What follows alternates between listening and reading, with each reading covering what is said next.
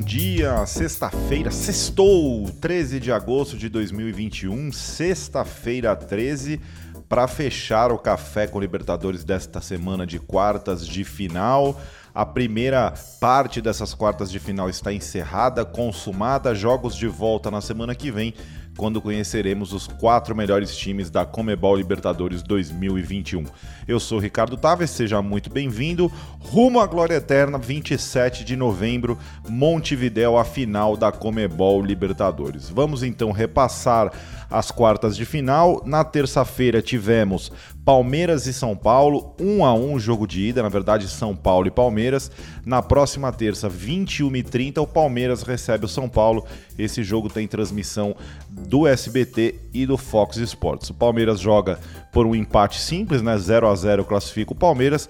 Quem ganhar, obviamente, obtém a classificação. Empate de 1 a 1 leva a decisão para os pênaltis. Empate de 2 a 2 o superior. O São Paulo se classifica a, a equipe que vai enfrentar o vencedor de El Choque Rei, Atlético Mineiro ou River Plate, se enfrentam na quarta-feira, 21 e 30. Esse jogo com transmissão exclusiva da Comebol TV.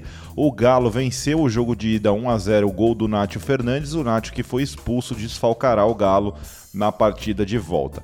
Também na quarta-feira, um pouco mais cedo, 19h15, com transmissão exclusiva do Fox Sports, o Flamengo recebe o Olímpio em Brasília. O Flamengo venceu o primeiro jogo por 4 a 1 joga com enorme vantagem dentro de casa para ser semifinalista e pegar quem passar de Barcelona ou Fluminense, que ontem empataram em 2 a 2 O jogo de volta, quinta-feira que vem, 21h30, transmissão do Facebook Watch e também do da ESPN, né, dos canais Disney, da Fox Fox Sports, na verdade, a transmissão na televisão fechada de Barcelona e Fluminense.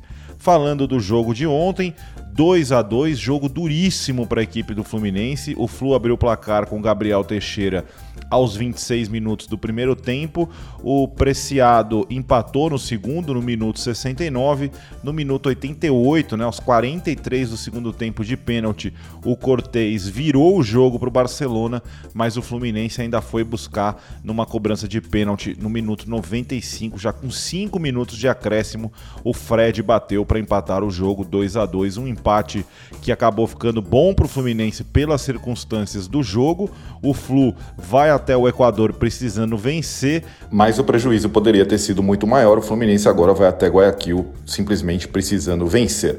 Bom, este foi o Café com Libertadores. Eu me despeço, deixo vocês com um bom fim de semana, desejando um bom fim de semana. Não esqueça de seguir-nos nas redes sociais. Você nos encontra como LibertadoresBR no Twitter, no Instagram, no YouTube, Copa Libertadores no Facebook, Libertadores no TikTok e também na Twitch. Um grande abraço, tchau!